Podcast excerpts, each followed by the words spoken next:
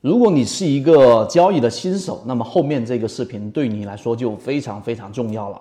今天我们给大家去讲怎么判断一个理论到底是否具有实用性。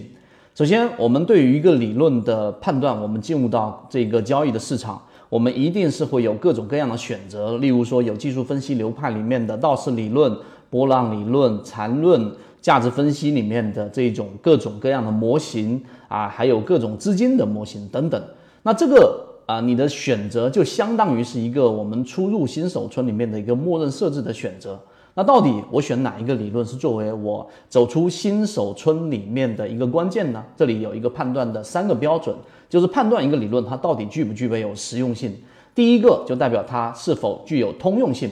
有一句话呢，它在引用当中被广泛的流传，就是地图不等于地域。这句话的意思实际上是在挑战哲学里面的符合论，也就是说，一张地图它不可能完全的一比一的还原整个世界，但是呢，它也没有必要去要完成一比一的这一种还原，但它必须要对我们有帮助、有实用性。第一，它必须具有通用性一般性。什么叫一般性呢？也就是说，它一张世界地图，或者说呃一张中国地图，它能够呃反映出大部分的情况。我想要去哪一个地方，我都能找得到。这是第一个，它具有一般性。如果你要把一比一的去完成，其实是不现实的。第二个呢，必须要符合简单性。什么叫简单性？也就是说。我要找到我的这个某一个地方，它不需要花很复杂的过程，我才能找到地图上我大概找到哪个啊国家或者是哪一个省份，我基本上呢能定位到我想要去的这个地方。所以第二个必须要符合我们说的这一个简单性，第三个就要求到准确性了。还是刚才我们说的这个地图的例子，你想要沿途的去找到我们说的加油站，它必然能够快速的给出最精准的路线给予我们。你会发现这三个。标准一个就是一般性，一个就是简单性，一个是准确性，它实际上是没有办法同时满足的，这是第二点我们要告告诉给大家的。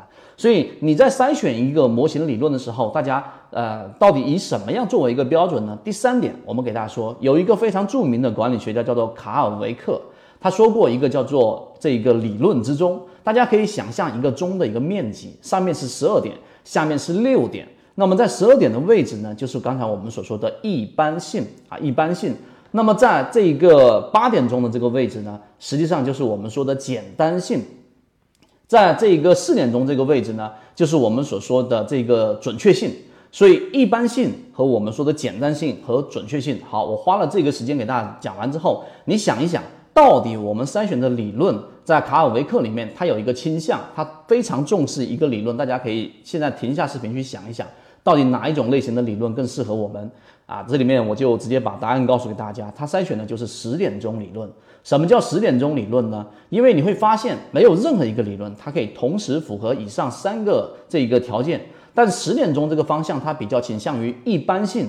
同时呢，它又能更加接近于我们说的简单性，当然它也就不那么的准确了。那我们第四点告诉给大家，好，回到我们最主轴的一个话题。实际上，我们国内的交易系统当中，你想一想，有很多的模型，它其实啊，或者说技术分析的系统里面，它有很多它是非常非常的精准的，但它实际上非常非常的复杂。所以我们在给大家所说的圈子当中，一直推崇的国内适合所有新手交易者的，就是我们一直在说的缠论。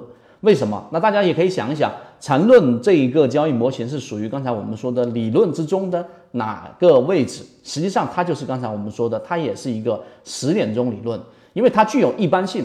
一般性是指所有的这一个标的，你拿出来。它都完全符合在缠论里面所讲的这一些我们所说的原理。例如说，当它形成下降趋势的时候，它必然符合下降趋势的标准；上升趋势也是符合上升趋势的标准。一旦形成背驰，它都是在每一个标的上都可以找到一个对应的位置。所以一般性它符合了。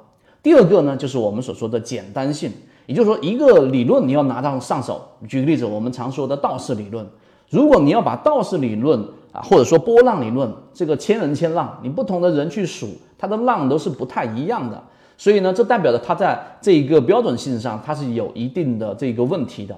而我们啊，想要去进入到某一个理论，刚才我说的波浪理论，实际上你大概三年五年都不一定能够吃得非常透。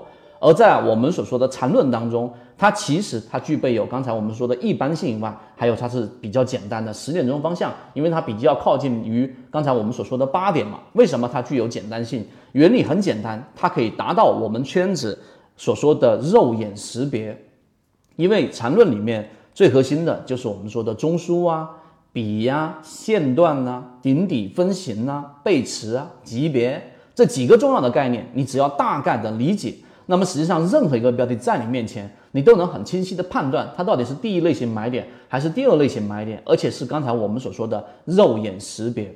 所以第四点我们就讲到这里。当然，它不具备有非常高的精准性，是因为你要想这个入门，你要想去走出新手村，你所需要持的装备一定是非常的这个轻便，一定是要非常的实用。